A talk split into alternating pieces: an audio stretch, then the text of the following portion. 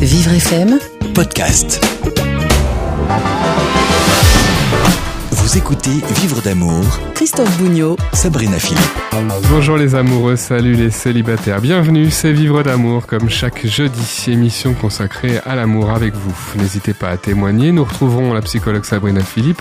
En fin d'émission, elle répond à vos questions internet et Facebook. Les applis de rencontres pour smartphone basées sur les photos sont-elles pénalisantes pour les personnes différentes, un homme ou une femme avec un handicap visible Comment passer du réel au virtuel sur Internet et au bout de combien de temps? Le sexe en réalité 3D est-il une révolution pour les personnes très dépendantes physiquement?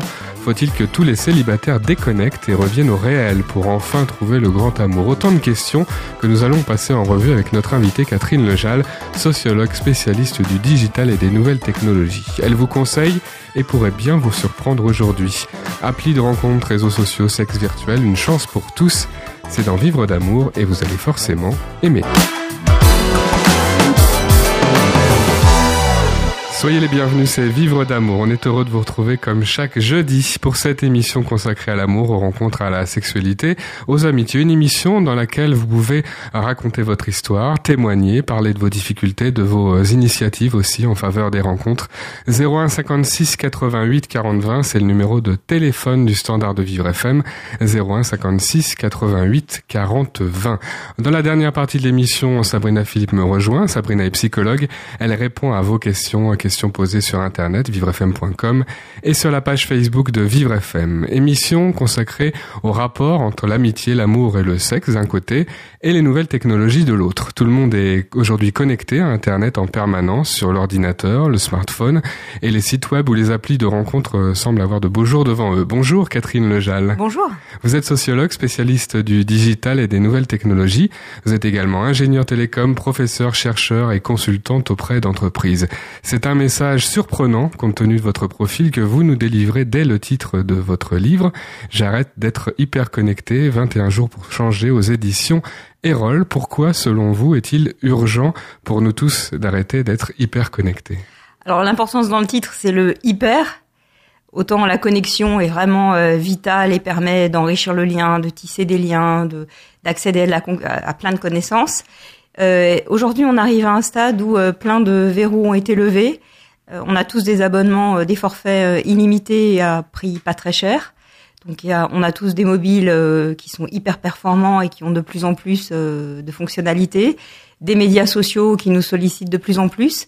Donc, on a sédimenté progressivement, sans y penser, plein plein d'usages. Et à un moment, c'est peut-être le, le, bon moment de se poser la question et de se dire est-ce que je pourrais pas faire mieux? Pour euh, peut-être euh, moins me stresser, euh, me, me, prendre un peu plus soin de moi finalement parce qu'on se maltraite à coup de infobésité, surstimulation, etc. Est-ce que vous pensez que ce message peut être entendu par les jeunes ou que c'est la, la menace, le risque, c'est de passer pour quelqu'un d'un peu réac? Ouais, alors les, les jeunes, bah, je les côtoie euh, quotidiennement puisque je les ai dans, en tant que en tant qu'enseignant. En fait, ce qu'ils se rendent compte, c'est cette ambiguïté que le mobile et les nouvelles technologies, c'est juste génial. On a l'impression que euh, on est euh, ici ailleurs. C'est l'ubiguïté, c'est finalement la, la possibilité d'être multitâche, mais ça a aussi des limites. L'idée de nourrir son lectorat à partir du moment où on est sur les médias sociaux, il faut tout le temps alimenter, mettre des nouvelles informations. Et les jeunes se rendent compte qu'ils sont victimes de cette euh, fear of missing out, cette peur de rater quelque chose, et qu'ils arrivent parfois moins à profiter d'un d'un vrai moment en se disant bah non telle soirée a l'air mieux que celle que je suis en train de vivre. Donc ils perçoivent ce genre de, de limites aussi. Ils le sentent, ils le, ils le ressentent, notamment sur Facebook et Twitter, qui Facebook particulièrement où l'on a des amis, où on a parfois des amis nombreux. Est-ce qu'on peut euh, véritablement avoir 500, 1000, 1500 amis euh, dans, dans la vie? Alors, les, les, sociologues spécialistes des réseaux, mais déjà des réseaux classiques, hein, des réseaux de sociabilité, euh, ont établi que 150, c'est le nombre maximum de connaissances que l'on peut avoir. C'est-à-dire qu'on peut mémoriser 150 visages, 150 informations, qu'elles soient en ligne ou pas en ligne. Donc, il y a vraiment cette limite. Je pense qu'aujourd'hui, euh, les réseaux sociaux, euh, les LinkedIn, Facebook et autres, ont une autre fonctionnalité qui est de servir de mémoire. C'est-à-dire qu'on accepte plein de contacts en se disant tiens euh, ça peut me servir plus tard je c'est pas la peine que je note le nom il me reviendra Et il peut arriver qu'un an après, on se dit tiens, euh, je recherche telle telle information, et là on, on le retrouve parce qu'on se rappelle d'un prénom, d'une date, de quelque chose. Donc il y a ce côté je mets en stock qui est pas forcément pour vouloir afficher euh, un nombre. Il y, a, il y, a, plusieurs strates de niveau, les vrais amis, les connaissances. Ça veut dire que l'amitié aujourd'hui a changé de visage. Est-ce qu'il y a une, une bonne façon de cultiver ces amitiés sur Facebook? Pour moi, la meilleure façon, c'est la vraie amitié, c'est du offline et du online. C'est qu'il faut à un moment euh, partager des moments avec les gens, euh, aller aller boire, aller manger avec les gens, euh, se balader, faire des choses ensemble. Parce que le, le lien euh, se tisse à la fois, on appelle un par du narratif, par se raconter ensemble. Donc ça, on peut très bien le faire sur Facebook parce qu'on partage ce qu'on fait individuellement et, euh, et, chacun réagit à ça, mais aussi par le faire ensemble. Donc il n'y a pas simplement euh, du partage narratif, mais aussi euh, de l'activité. Alors il y a des bonnes fonctionnalités sur Facebook, euh, notamment créer des événements. Ça permet de se retrouver et se donner rendez-vous. Ça existe encore, heureusement. Exactement. C'est comme dans euh, dans toute relation, à un moment, il ne s'agit pas juste de l'initier, mais il faut l'enrichir, la tisser. C'est c'est du, du, temps passé. Il y a un très beau proverbe arabe qui dit on, on, se connaît quand on a partagé un kilo de sel ensemble. Euh, ça veut dire qu'on a passé un certain temps, euh, un certain nombre de repas, un certain nombre de. Alors on a, euh, au départ, ça, Internet et, Facebook, pourrait-on dire, rapprochent aussi les gens qui peuvent être éloignés, qui peuvent être en difficulté de sortir de chez elles parce que pourquoi pas elles auraient un handicap ou qu'elles seraient âgées. Euh, ça peut être utile aussi. De, on peut quand même bâtir des amitiés. Alors vous dites il faut à un moment donné passer au réel, mais on peut avoir une part de, de, de virtuel et ça peut être intéressant quand même. Complètement, parce que c'est pas de la solitude quoi. Non, pas du tout. Alors il y a une première euh, phase, on est une première phase dans les années euh, 80, enfin, début 90 quand on a lancé internet, on parlait de village planétaire. L'idée c'était de créer des nouveaux liens euh, ex nihilo avec des gens qui habitent euh, très loin. Et donc ces, ces fameux liens euh, faibles. Et on s'est rendu compte que finalement, euh, ça avait juste euh, densifié les liens forts. C'est-à-dire que les gens qu'on voyait déjà au travail ou dans la cour de récréation, on, par on, partageait encore plus de choses. On se précipitait sur, à l'époque, c'était euh, MSN, c'était, on renvoyait des mails, des SMS. Donc, on avait densifié les relations. Et là, aujourd'hui, on arrive à une phase de maturité d'internet ou du web ou des nouvelles technologies qui est avec les plateformes collaboratives avec toute l'économie la sharing la sharing économie où on peut se mettre à créer du lien simplement pour partager euh, une soirée, inviter des gens euh, à dîner, partager euh, un cinéma, partager aller courir ensemble. Donc cette cette idée que Internet crée du lien ex nihilo, aussi bien pour partager quelque chose de ponctuel que, que plus, Là, maintenant, ça y est, on est vraiment à cette. Ce Donc le bilan est globalement positif, à condition au moment de se rencontrer en vrai, dans les soirées entre amis, de là euh, éteindre son téléphone, par exemple, son téléphone portable. Il y a des comme ça des, des, des groupes d'amis qui mettent une corbeille à l'entrée et où on pose tous les téléphones. Ça peut être intéressant. Oui, c'est c'est effectivement. Qu'est-ce que, ça fait, Qu'est-ce que ça fait si on est accro dans les premières dans les premières minutes? Ça doit pas être simple. Les premiers temps, il nous manque quelque chose. Moi, je l'ai, je suis partie 17 jours en Asie sans aucun portable. Et en fait, ce qui manque, c'est aussi finalement la recherche Google. Si on se pose plein de questions quand on, visite des choses et on se dit tiens, on a envie de chercher et finalement là, tout d'un coup, on a cette, cette frustration. Alors, on va parler d'un autre sujet, euh, sujet que vous évoquez, sujet autour de la de la sexualité, de la pornographie sur Internet, euh, le sexe virtuel qui prend euh, véritablement un, nouveau tournant. Hein, c'est ce qu'on appelle le, le porno immersif. Qu'est-ce que c'est que le porno immersif? Alors, les nouvelles technologies, un, usage, c'est toujours la rencontre entre des dispositions d'une société et puis un dispositif qui le rend possible. Il faut bien se rendre compte que les, usages, c'est le reflet aussi des évolutions de la société. Donc, on est quand même dans une société où euh, plus ludique, plus érotisée. On le voit dans toutes les, les, publicités. Donc, il y a quand même une place aussi de l'importance sur euh, la sexualité, sur l'importance de la fréquence des rapports qu'on voit dans tous les magazines féminins. Et euh, Internet finalement ne fait que refléter ça. Avec un accès possible. quand même facilité, voilà. ça il faut le dire. Voilà. Il y a toujours eu, euh, il y a toujours eu du libertinage, il y a toujours eu des choses comme ça, mais c'est possibilité de passer du stade artisanal au stade industriel. Alors il ne s'agit pas ici d'avoir évidemment une position morale pour ou contre, c'est un peu sans intérêt, mais je voulais vous demander le risque pour une vie, de la vie personnelle, de, de consacrer à sa sexualité uniquement sur euh, Internet à travers l'offre d'Internet. Alors des, gens qui passent leur temps exclusivement sur Internet, euh, Je pense que ça, c'est vraiment très très particulier. Ce qu'on voit beaucoup plus, c'est vraiment l'évolution entre avant, il y avait du porno d'un côté euh, très marginal, hein, dans des cinémas euh, qui étaient un peu remisés euh, à la périphérie. Il y avait des, des pratiques, euh, je parle de triolisme, l'échangisme, mais qui étaient assez marginales. Et puis de, et puis de l'autre côté, il y avait tout le reste de la société.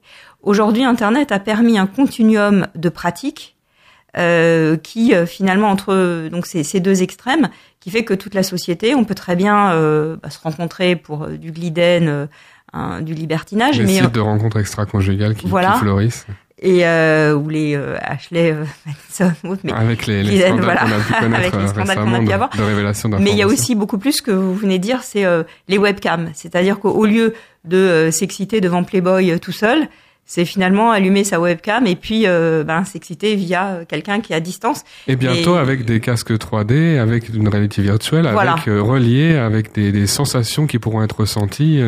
Ça, ça va changer quelque chose. Ça, après tout, euh, ça pourrait être intéressant pour pour des hommes et des femmes qui auraient par exemple un handicap important, qui pourraient pas avoir de sexualité classique. Est-ce que le progrès technologique peut se, se doubler d'un progrès euh, de, de, vie, de style de vie, enfin, oui, bien sûr, de qualité sur, de vie. Bien sûr, sur sur des, des, des sur des, des cas des cas particuliers comme ça, mais c'est plus euh, très généralisé la possibilité d'offrir au grand public finalement ce continuum euh, de pratiques euh, qui peut être ben, soit vers, vers du, du, libertinage, mais aussi vers des pratiques chez soi, euh, chacun derrière son écran, ou euh, des sextapes. Euh, quand on voit les des sextapes qu'on tourne en couple et qu'on met à disposition sur les sites, les Jackie et Jackie et Michel, ces sites-là.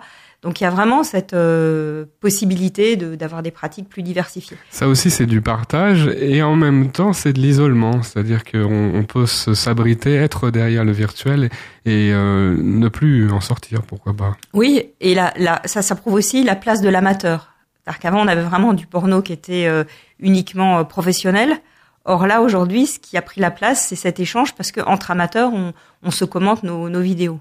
Alors on a parlé des, des rencontres euh, amicales et des réseaux sociaux, on a parlé de la sexualité. Après la pause, on évoquera les, les rencontres amoureuses. Un premier conseil justement pour euh, apprendre à, à, passer du réel au virtuel si on se rend compte qu'on est un peu trop dans le virtuel et qu'on est un peu trop tenté de rester chez soi. Alors le conseil, c'est, il est dans votre, finalement, il est dans votre question, c'est passer très peu de temps euh, derrière l'écran, c'est-à-dire très vite euh, se rencontrer, que la découverte se fasse euh, hors du clavier c'est que finalement les, applications, les, sites servent de mise en relation, simplement de d'amorce et, euh, très très peu pour euh, échanger, se, se découvrir. Parce que sinon, en échangeant pendant des, des heures euh, des tas de messages, on se crée une image de l'autre et puis une vraie proximité. Parce que ce qu'on voit, c'est que l'écran désinhibe, donc on va se faire des confidences. Et quand on va se rencontrer euh, en vrai, eh ben les corps n'ont pas cette euh, cette expérience de l'autre. Et puis on va se dire ah oui mais finalement euh, il y a plus le feeling euh, on se sent c'est un vrai proche. décalage. Voilà il y a un vrai décalage qui est normal. Et finalement ben voilà ça ça ça achoppe. Donc c'est que finalement ces ces bases de, ces ces sites servent de base de données parce que la demande que l'on voit les gens disent mais où est-ce que je peux rencontrer des gens? Comment est-ce que je peux savoir que les gens sont disponibles? Il y a plus vraiment de signes extérieurs euh, alors, il y, a des, alliances, vous avez beaucoup de gens qui n'ont pas d'alliance et qui pourtant ne sont pas disponibles.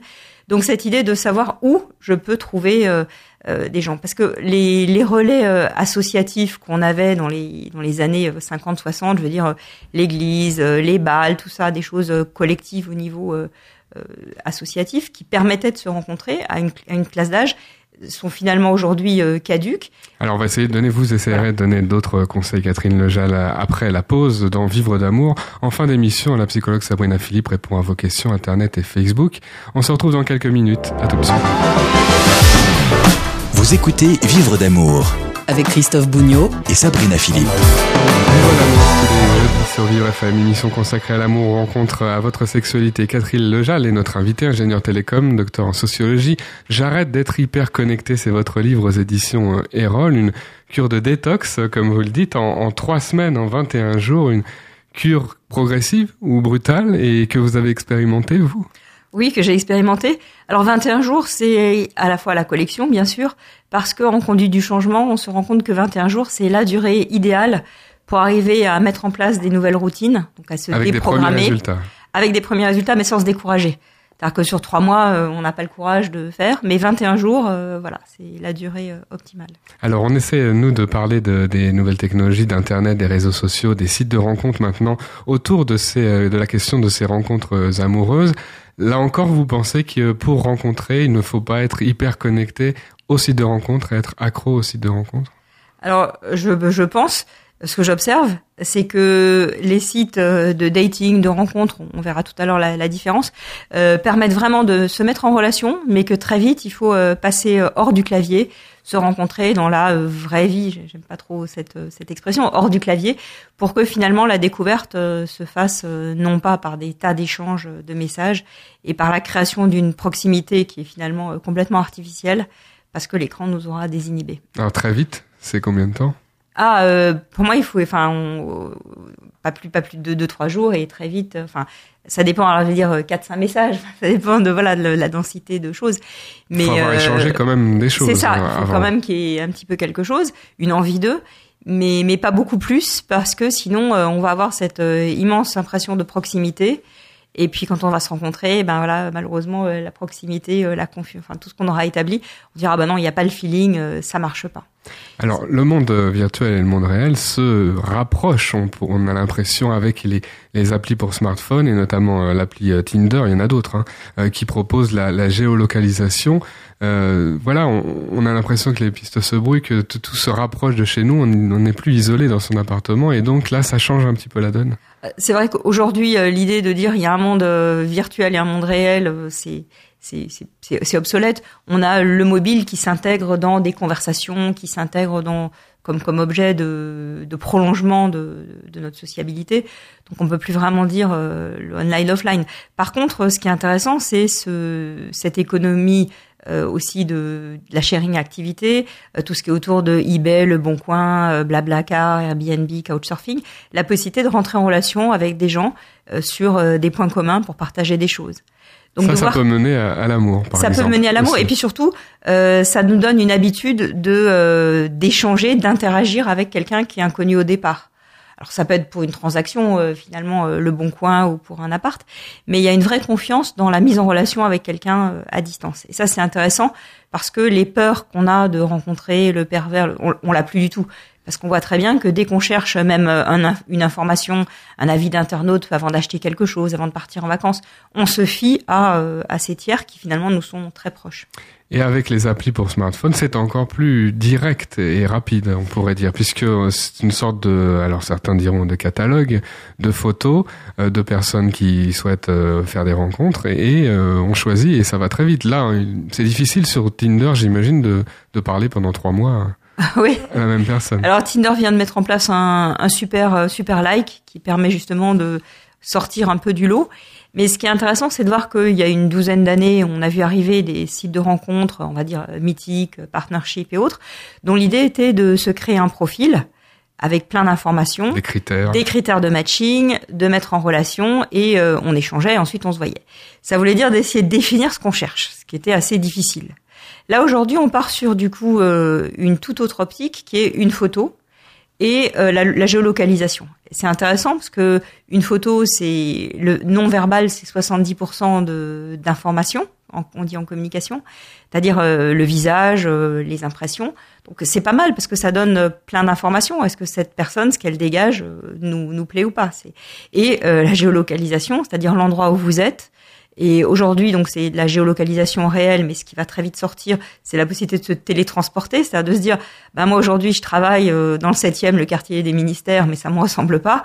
Moi, j'habite Montreuil, c'est ça mon style de vie. Donc, la possibilité que Tinder vous recrute des gens, vous propose des gens qui sont proches de mmh. Montreuil et pas, et pas de ça. Des personnes qui sont classées par, euh, en fonction de la distance au point où vous êtes voilà, sur ces voilà. Donc, la possibilité de se téléporter. une personne à 300 mètres, une autre à 500. Voilà.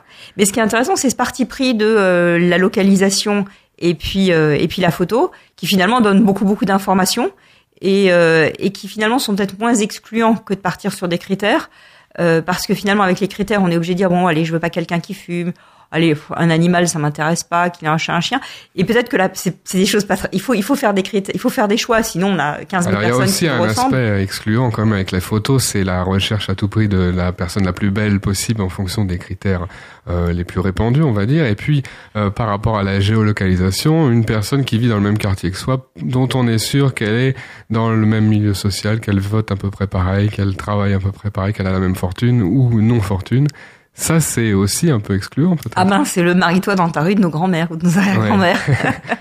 Mais quelque part, on se rend compte que cette l'hétérogamie est quand même ce qui se reproduit, c'est-à-dire de prendre quelqu'un qui vous ressemble.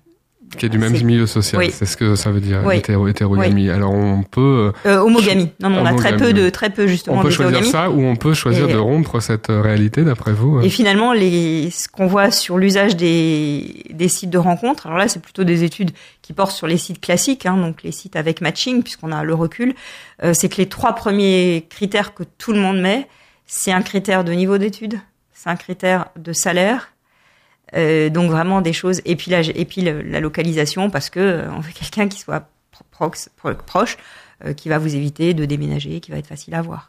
Il y a des personnes qui sont véritablement euh, à même d'être exclues sur euh, sur ce genre de site si on est, je sais pas, un peu faiblard, si on est un peu déprimé, si on a eu une rupture récente, si on a une particularité physique. euh, il y a des personnes à qui vous ne conseilleriez, pas d'aller sur ce genre d'appli ou de site? Bah, D'abord, euh, il faut, il faut, enfin, il n'y a pas une solide, solution quoi, pour, c'est un peu pour tout le violent, monde. c'est un peu brutal. Mais il faut bien se rendre compte que le, enfin, le, le digital ne reflète que ce qui se passe dans la réalité.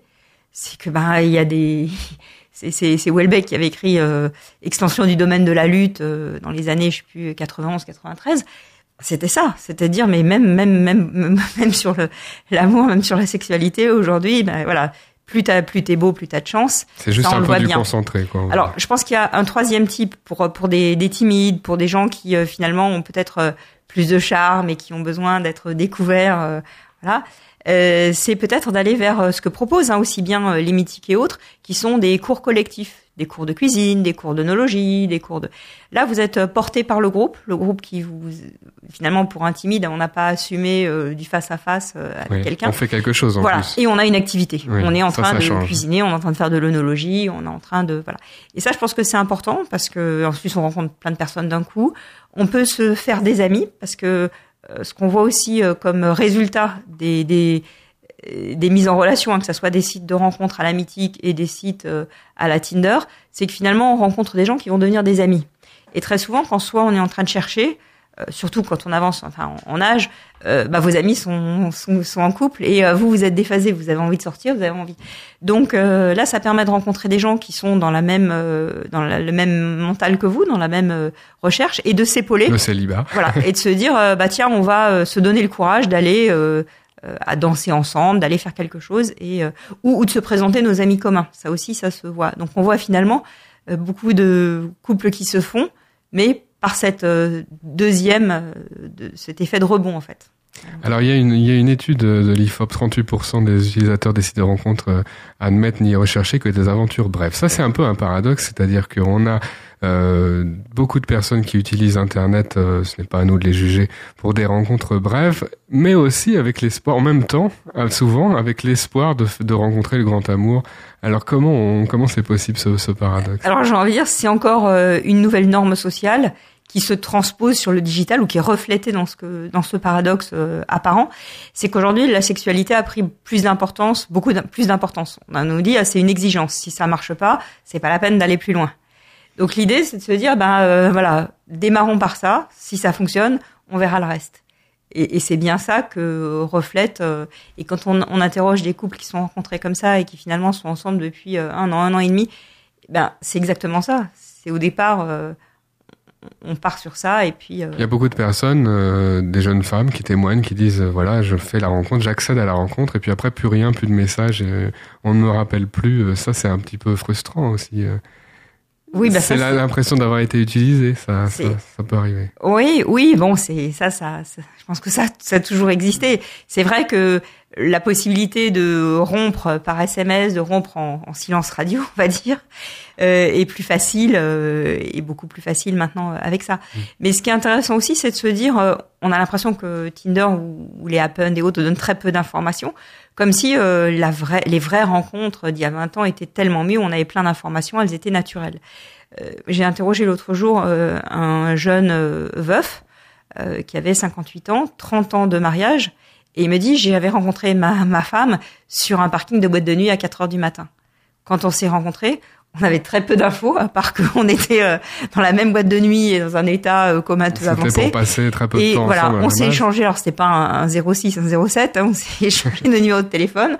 On a commencé à sortir ensemble et on n'a pas imaginé que ça donnerait euh, 30 ans de vie commune et trois enfants. Donc faut pas non plus euh, se dire que tout est mauvais, dans tout est faux, tout est factice, tout est artificiel, tout est euh, uniquement euh, du jetable et, et du catalogue euh, dans ce qu'on rencontre sur Internet. C'est que dans la vie euh, classique, on ne sait pas forcément non plus aussi ce que ça va donner. Il y a des belles, vraies belles rencontres. Voilà, il y a euh, des très belles rencontres. des belles histoires d'amour. Et puis il y a aussi des gens qui, euh, en, en refaisant des rencontres comme ça, finalement se remettent dans un état de, de confiance, de séduction, et qui finalement, tout simplement, euh, voilà, en allant euh, acheter, je sais pas, leur baguette de pain, en allant euh, dans une salle de gym ou quelque part, Après un divorce, euh, après un voilà. accident, on peut reprendre confiance et, c'est ça. et ça, peut peut aider à se ouais. remettre sur les rails comme C'est ça, des gens qui disent ah, mais finalement je me suis réappris à, à draguer, à séduire, euh, à, à reprendre confiance en moi et finalement ça s'est fait euh, euh, tout à fait d'être dans cette euh, ouverture d'esprit et ça s'est fait euh, simplement.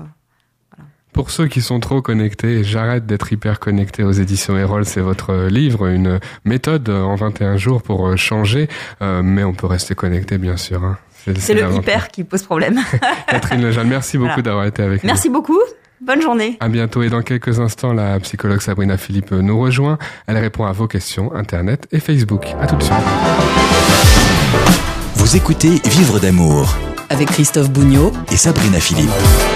Question d'amour, c'est la dernière partie de votre rendez-vous. Euh, Vivre d'amour, vous allez forcément aimer. C'est Sabrina Philippe, la psychologue, qui répond à vos questions. Vivrefm.com, c'est le site internet ou la page Facebook en envoyant directement un message. Voilà les deux moyens pour vous de poser toutes les questions que vous souhaitez. Comme Anne-Lise. Anne-Lise nous écrit de Orléans. J'ai 20 ans et je suis en couple avec un homme âgé de 61 ans. C'est très choquant pour mes parents qui le prennent mal. Ma mère propose de venir prendre un café chez nous, mais mon père est paralysé par la peur d'être en contact avec cet homme-là. Que me conseillez-vous? Comment faire pour que tout se passe bien? Écoutez Annelise, déjà je voulais vous dire que c'est normal, voilà, que vos parents soient choqués. Euh, là on parle d'une différence d'âge de 40 ans, donc euh, c'est tout à fait logique. Il faut se mettre à leur place. Euh, vous avez, vous êtes avec un homme qui ont leur âge, donc c'est pas du tout ce qu'ils imaginaient. Il va falloir du temps pour qu'ils s'habituent. Bon, votre mère propose de venir prendre un café chez vous, acceptez C'est déjà. un premier pas. C'est un premier hein. pas. Peut-être que ça va prendre beaucoup plus de temps pour votre père. Je pense que ça sera le cas. Et il faudra accepter ça aussi. Je veux dire, il faut pas lui en vouloir à votre papa. Euh, c'est normal. Les parents, ils ont toujours des projections pour leur enfant, les projections au mieux. Donc, avoir envie que sa fille soit avec de 20 ans, soit avec un homme qui est son âge, ou bon, peut-être 10 ans de plus, c'est logique. C'est logique. Sans compter que eux, à quoi ils pensent? Ils pensent aussi à la suite. La vie, euh, la vie qui pourrait se poursuivre avec un homme beaucoup beaucoup plus âgé et vous encore très jeune. Donc euh, voilà, leurs peurs sont légitimes. euh, euh, le fait qu'ils soient choqués, c'est légitime. Donc il faut il faut l'accepter aussi ça. Qu'est-ce qu'il faut envoyer entre guillemets comme signaux pour euh, pour démontrer que la relation se passe bien ou alors à quoi faut-il faire attention? Enfin, qu'est-ce qui qu'est-ce qui doit au quotidien montrer que la relation se passe bien et la montrer pour soi et la montrer aux autres et le montrer aux autres du coup? Tout simplement, de toute façon, il faut le vivre déjà. Il faut montrer. Que, de toute façon, il y a rien à montrer en réalité. C'est que si vous êtes heureux, si vous êtes heureuse, euh, c'est quelque chose qui se verra. Si vous êtes épanoui, c'est quelque chose qui se verra. Maintenant, moi, je ne suis pas non plus pour une espèce de langue de bois en disant mais non, mais tout va bien, euh, c'est super. euh, non, je veux dire là, il y a une différence d'âge de 40 ans. Je ne dis pas qu'il peut pas y avoir d'amour, d'accord, mais je dis que oui, des difficultés, il y en a et il y en aura. Euh, faut aussi rester honnête. On- euh, des difficultés parce qu'on n'est pas dans la même génération, parce que les amis sont pas forcément euh, les mêmes, parce qu'on n'a pas forcément les mêmes désirs, les mêmes envies, le même vécu. Mhm. D'accord? Donc ça veut pas dire qu'il peut pas y avoir d'amour, mais des difficultés, oui, il y en aura. Et c'est sur ces difficultés que les parents bloquent en général. Vos questions sur l'amour, les rencontres, la sexualité, vivrefm.com. Valérian nous écrit de Paris, 13e arrondissement. Je suis divorcé depuis deux ans et je vois ma fille un week-end sur deux. Je la trouve de plus en plus triste.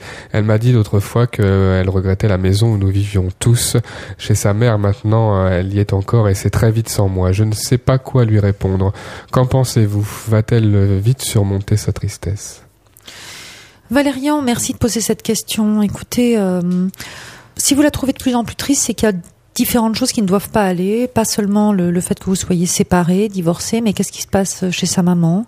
Déjà aussi, est-ce que sa maman va bien? Est-ce que son environnement lui convient? Est-ce que ça se passe bien à l'école? Et il faut toujours être euh, en alerte euh, face à un enfant qui commence à être triste. Donc il faut absolument aller consulter, il faut en parler à sa maman. Si vous avez de bons rapports, je le souhaite pour vous. Euh, mais il faut aller consulter. Voilà, on laisse pas un enfant qui est de plus en plus triste en se disant ça va passer, c'est le divorce. Parce que je ne pense pas que ce soit que le divorce, il doit y avoir d'autres paramètres.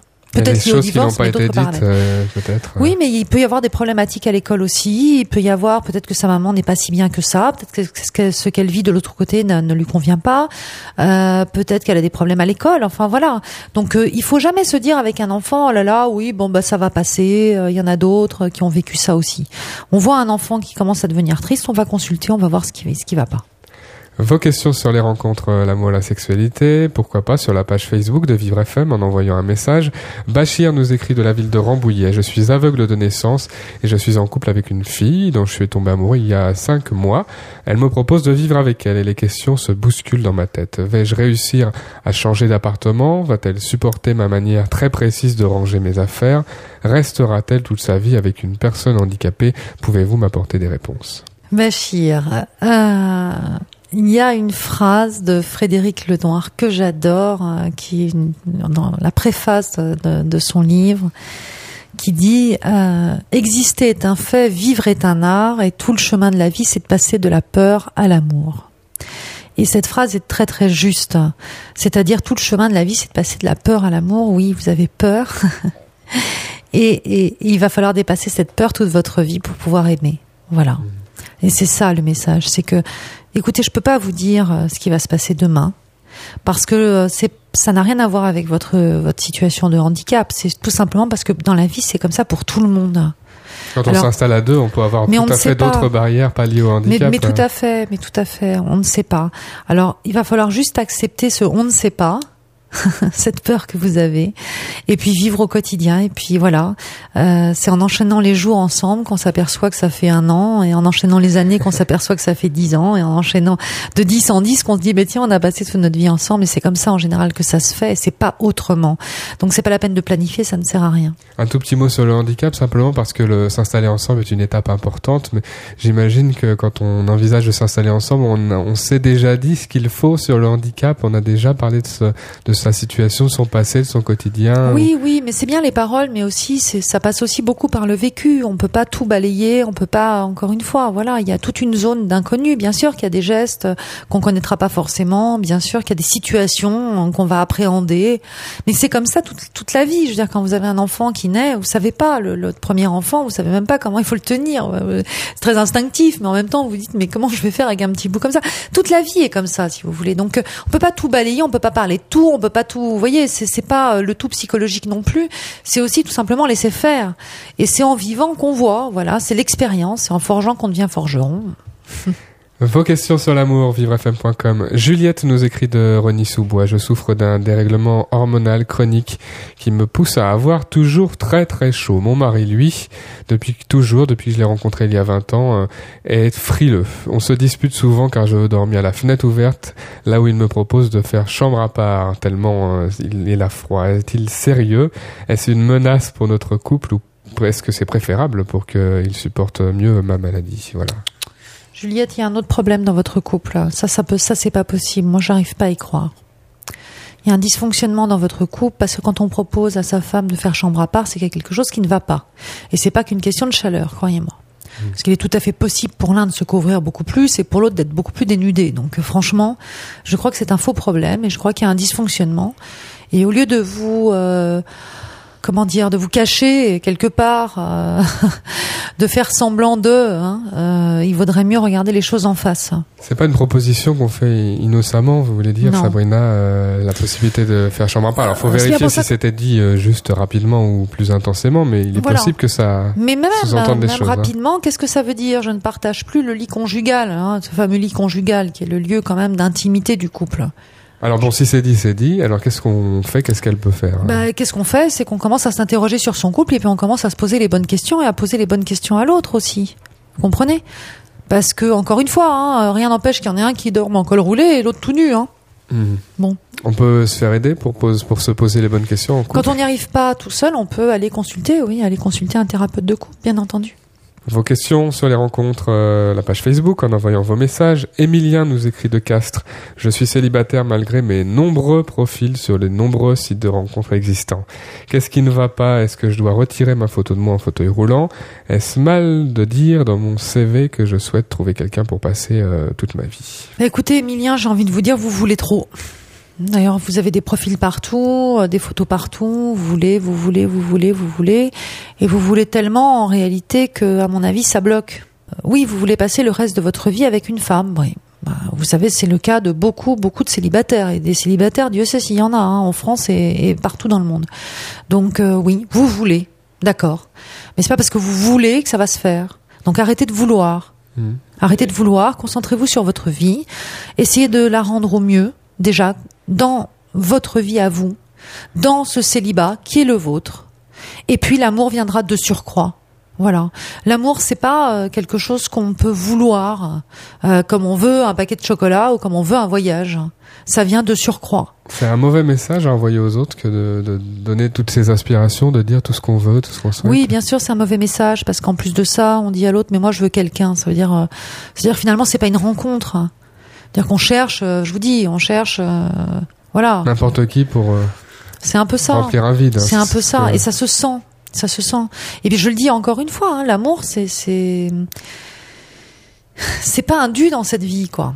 C'est pas un dû, ça vient euh, quand ça vient. Alors ça veut pas dire qu'il faut être pas être alerte, ça veut pas dire qu'il faut pas avoir un profil sur internet, hein, ça veut pas dire qu'il faut pas se bouger, sortir, mais ça veut dire aussi qu'il faut se concentrer sur son bien-être à soi et être bien seul. Et ça c'est très important. C'est pas évident, hein.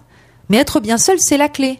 On finit avec la question d'Yvette. Yvette nous écrit du 13e à Paris. J'ai une prothèse de la main droite à la suite d'un accident et le garçon que j'ai rencontré il y a trois jours ne s'en est pas encore aperçu. J'aurais peut-être dû lui dire un peu plus tôt. Comment lui annoncer lors de notre prochain rendez-vous? Y a-t-il un risque pour qu'il fuit? Mais justement, lui annoncez pas, Yvette. Il y a rien à annoncer. Hein. L'annonce, ça veut dire quoi? Attention, comme oui. ça, tac, hop, ça y est, j'annonce. roulement de tambour, voilà, ouais. roulement de tambour, j'annonce. Bah non, non, non. Ni avouer d'ailleurs, parce que des fois on entend aussi av- Avouer, avouer euh, handicap. voilà, annoncer. Non, il y a rien à annoncer. Il a même pas remarqué. Bon, bah à un moment, il va le remarquer. Vous lui dites, bah oui, bah ça, j'ai eu ça. Voilà, Mhm. fini. Sans le dire, mais sans plus. Mais voilà, ça, sans, le dramatiser, sans insister dessus. euh, Il n'y a pas de raison qu'il veuille plus vous voir parce que vous avez sur- surtout sur quelque chose qu'il n'a pas remarqué. Et si c'est le cas, alors c'est qu'il était vraiment pas fait pour vous. Vous voyez Il y a des hommes qui sont capables de pas, euh, j'allais dire supporter, enfin de pas être capables de. Ouais, mais alors ceux qui seraient pas ça. capables de l'entendre, ça veut dire qu'il l'aurait déjà remarqué. C'est-à-dire que ce sont des personnes qui sont qui regardent euh, euh, avec une grande acuité euh, celui ou celle euh, qui est en face d'eux pour voir s'il est parfait. Oui. Correspond à ces critères. Et apparemment, c'est pas le cas. Allez, détendez-vous.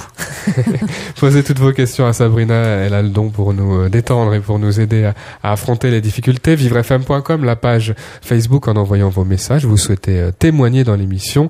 Il y a un numéro de téléphone à votre disposition, le standard de Vivre FM 01 56 88 40 20 01 56 88 40 20.